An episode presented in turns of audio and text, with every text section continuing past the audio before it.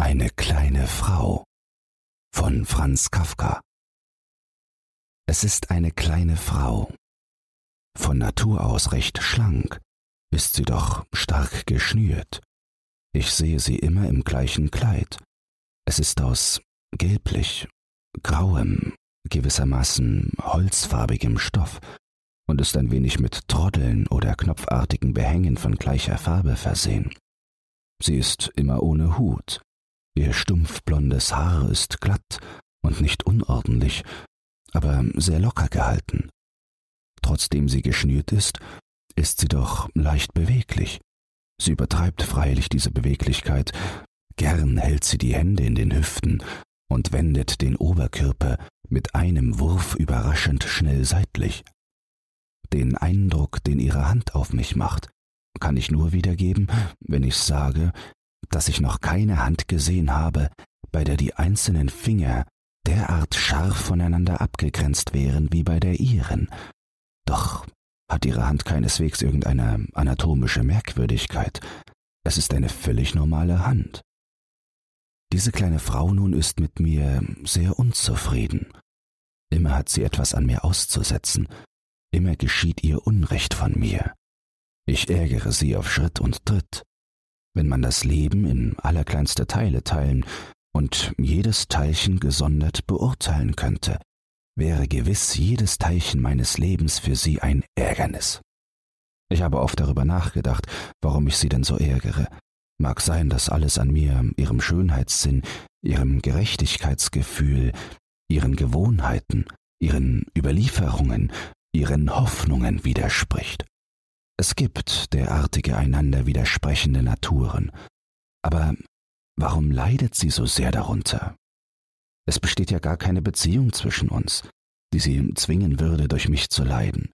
Sie müsste sich nur entschließen, mich als völlig Fremden anzusehen, der ich ja auch bin, und der ich gegen einen solchen Entschluss mich nicht wehren, sondern ihn sehr begrüßen würde. Sie müsste sich nur entschließen, meine Existenz zu vergessen, die ich ihr ja niemals aufgedrängt habe oder aufdrängen würde, und alles Leid wäre offenbar vorüber. Ich sehe hierbei ganz von mir ab und davon, dass ihr Verhalten natürlich auch mir peinlich ist. Ich sehe davon ab, weil ich ja wohl erkenne, dass alle diese Peinlichkeit nichts ist im Vergleich mit ihrem Leid. Wobei ich mir allerdings durchaus dessen bewusst bin, dass es kein liebendes Leid ist. Es liegt ihr gar nichts daran, mich wirklich zu bessern, zumal ja auch alles, was sie an mir aussetzt, nicht von einer derartigen Beschaffenheit ist, dass mein Fortkommen dadurch gestört würde. Aber mein Fortkommen kümmert sie eben auch nicht. Sie kümmert nichts anderes als ihr persönliches Interesse, nämlich die Qual zu rächen, die ich ihr bereite, und die Qual, die ihr in Zukunft von mir droht, zu verhindern. Ich habe schon einmal versucht, sie darauf hinzuweisen, wie diesem fortwährenden Ärger am besten ein Ende gemacht werden könnte. Doch habe ich sie gerade dadurch in eine derartige Aufwallung gebracht, dass ich den Versuch nicht mehr wiederholen werde.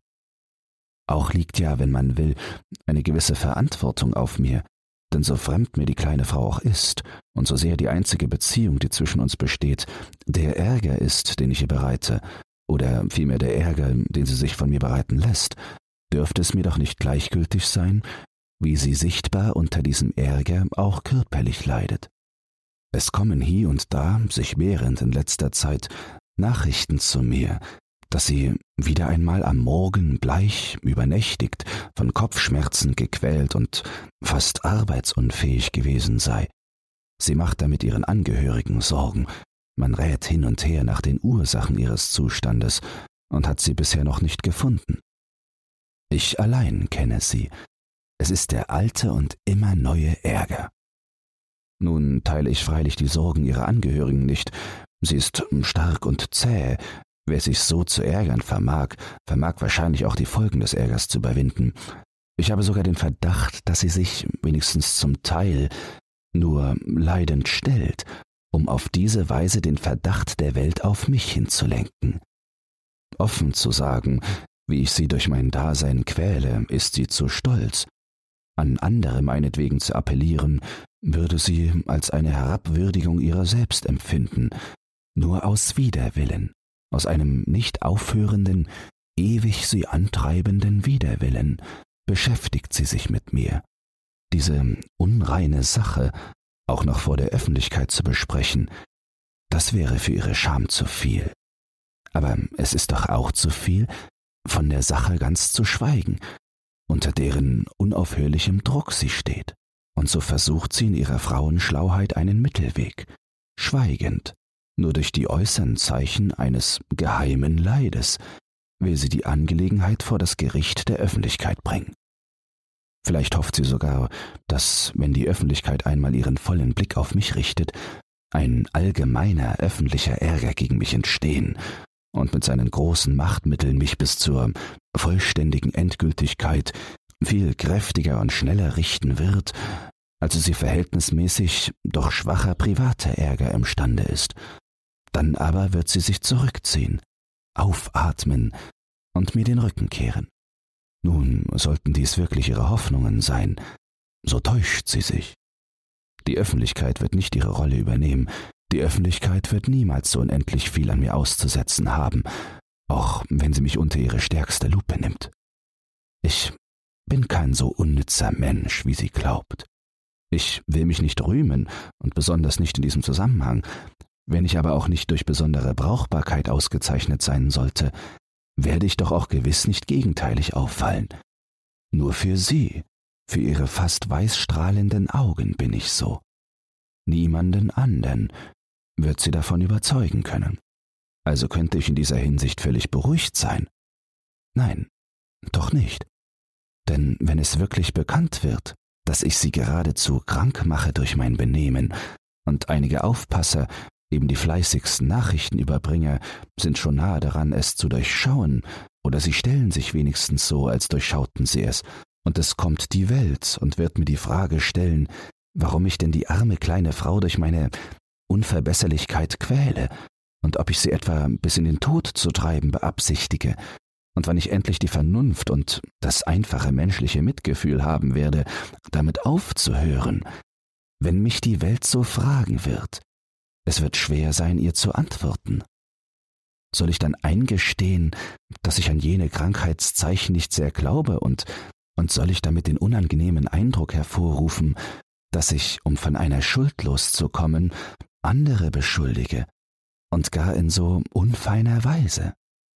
Und könnte ich etwa gar offen sagen, dass ich, selbst wenn ich an ein wirkliches Kranksein glaubte, nicht das geringste Mitgefühl hätte da mir die Frau völlig fremd ist und die Beziehung, die zwischen uns besteht, nur von ihr hergestellt ist und nur von ihrer Seite aus besteht. Ich will nicht sagen, dass man mir nicht glauben würde, man würde mir vielmehr weder glauben noch nicht glauben, man käme gar nicht so weit, dass davon die Rede sein könnte, man würde lediglich die Antwort registrieren, die ich hinsichtlich einer schwachen, kranken Frau gegeben habe, und das wäre wenig günstig für mich.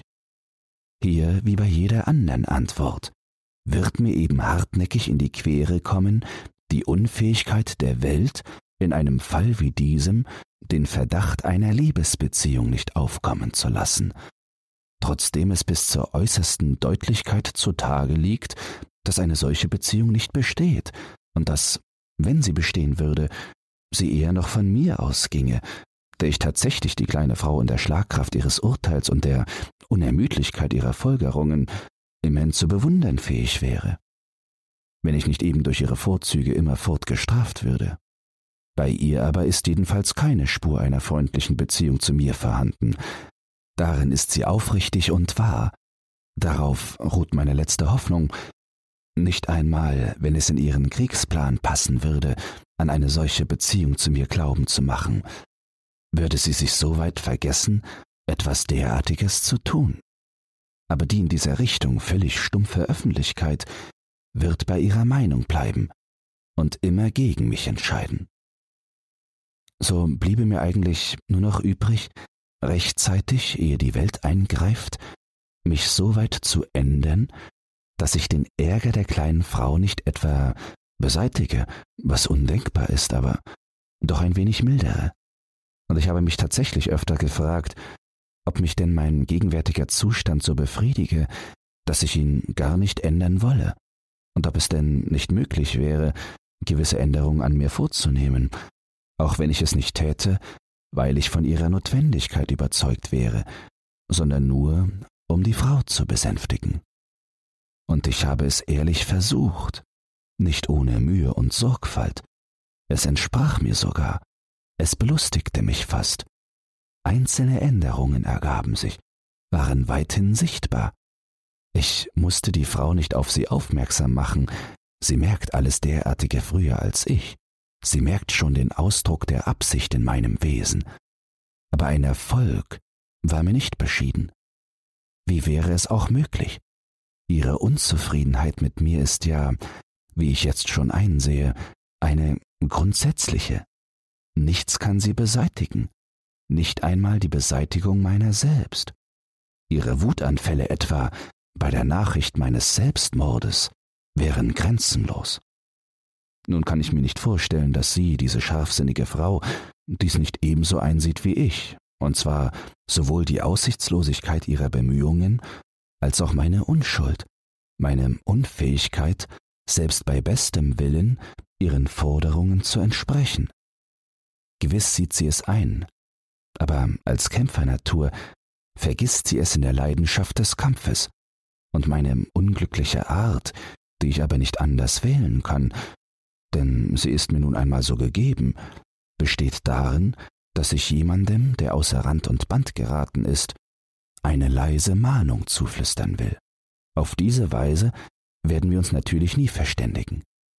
Immer wieder werde ich etwa im Glück der ersten Morgenstunden aus dem Haus treten und dieses um meinetwillen vergrämte Gesicht sehen, die verdrießlich aufgestülpten Lippen, den prüfenden und schon vor der Prüfung das Ergebnis kennenden Blick, der über mich hinfährt und dem selbst bei größter Flüchtigkeit nichts entgehen kann, das bittere, in die mädchenhafte Wange sich einbohrende Lächeln, das klagende Aufschauen zum Himmel, das Einlegen der Hände in die Hüften, um sich zu festigen, und dann in der Empörung das Bleichwerden und das Erzittern. Letzthin machte ich, überhaupt zum ersten Mal, wie ich mir bei dieser Gelegenheit erstaunt eingestand, einem guten Freund einige Andeutungen von dieser Sache, nur nebenbei, leicht, mit ein paar Worten. Ich drückte die Bedeutung des Ganzen, so klein sie für mich nach außen hin im Grunde ist, noch ein wenig unter die Wahrheit hinab. Sonderbar, dass der Freund dennoch nicht darüber hinweghörte, ja sogar aus eigenem der Sache an Bedeutung hinzugab, sich nicht ablenken ließ und dabei verharrte. Noch sonderbarer allerdings, dass er trotzdem in einem entscheidenden Punkt die Sache unterschätzte denn er riet mir ernstlich ein wenig zu verreisen. Kein Rat könnte unverständiger sein. Die Dinge liegen zwar einfach, jeder kann sie, wenn er näher hinzutritt, durchschauen, aber so einfach sind sie doch auch nicht, dass durch mein Wegfahren alles oder auch nur das Wichtigste in Ordnung käme. Im Gegenteil, vor dem Wegfahren muss ich mich vielmehr hüten. Wenn ich überhaupt irgendeinen Plan befolgen soll, dann jedenfalls den, die Sache in ihren bisherigen, engen, die Außenwelt noch nicht einbeziehenden Grenzen zu halten, also ruhig zu bleiben, wo ich bin, und keine großen, durch diese Sache veranlagten, auffallenden Veränderungen zuzulassen, wozu auch gehört, mit niemanden davon zu sprechen, aber dies nicht alles deshalb, weil es irgendein gefährliches Geheimnis wäre, sondern deshalb, weil es eine kleine, rein persönliche und als solche immerhin leicht zu tragende Angelegenheit ist und weil sie dieses auch bleiben soll. Darin waren die Bemerkungen des Freundes doch nicht ohne Nutzen. Sie haben mich nichts Neues gelehrt, aber mich in meiner Grundansicht bestärkt. Wie es sich ja überhaupt bei genauerem Nachdenken zeigt, dass die Veränderungen, welche die Sachlage im Laufe der Zeit erfahren zu haben scheint, keine Veränderungen der Sache selbst sind, sondern nur die Entwicklung meiner Anschauung von ihr, insofern als diese Anschauung teils ruhiger, männlicher wird, dem Kern näher kommt, teils allerdings auch unter dem nicht zu verwindenden Einfluss der fortwährenden Erschütterungen, seien diese auch noch so leicht, eine gewisse Nervosität annimmt.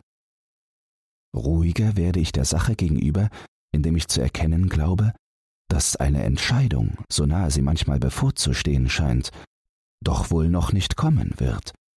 Man ist leicht geneigt, besonders in jungen Jahren, das Tempo, in dem Entscheidungen kommen, sehr zu überschätzen. Wenn einmal meine kleine Richterin, schwach geworden durch meinen Anblick, seitlich in den Sessel sank, mit der einen Hand sich an der Rückenlehne festhielt, mit der anderen an ihrem Schnürleib nestelte, und Tränen des Zornes und der Verzweiflung ihr die Wangen hinabrollten, dachte ich immer, nun sei die Entscheidung da, und gleich würde ich vorgerufen werden, mich zu verantworten. Aber nichts von Entscheidung, nichts von Verantwortung. Frauen wird leicht übel, die Welt hat nicht Zeit, auf alle Fälle aufzupassen. Und was ist denn eigentlich in all den Jahren geschehen? Nichts weiter, als dass sich solche Fälle wiederholten, einmal stärker, einmal schwächer, und dass nun also ihre Gesamtzahl größer ist, und dass Leute sich in der Nähe herumtreiben und gern eingreifen würden, wenn sie eine Möglichkeit dazu finden würden, aber sie finden keine. Bisher verlassen sie sich nur auf ihre Witterung, und Witterung allein genügt zwar, um ihren Besitzer reichlich zu beschäftigen, aber zu anderem taugt sie nicht. So aber war es im Grunde immer. Immer gab es diese unnützen Eckensteher und Lufteinatmer, welche ihre Nähe immer auf irgendeine überschlaue Weise, am liebsten durch Verwandtschaft, entschuldigten. Immer haben sie aufgepasst, immer haben sie die Nase voll Witterung gehabt, aber das Ergebnis alles dessen ist nur, dass sie noch immer dastehen. Der ganze Unterschied besteht darin, dass ich sie allmählich erkannt habe, ihre Gesichter unterscheide. Früher habe ich gedacht, sie kämen allmählich von überall her zusammen, die Ausmaße der Angelegenheit vergrößerten sich und würden von selbst die Entscheidung erzwingen. Heute glaube ich zu wissen, dass das alles von alters her da war und mit dem Herankommen der Entscheidung sehr wenig oder nichts zu tun hat. Und die Entscheidung selbst Warum benenne ich sie mit einem so großen Wort?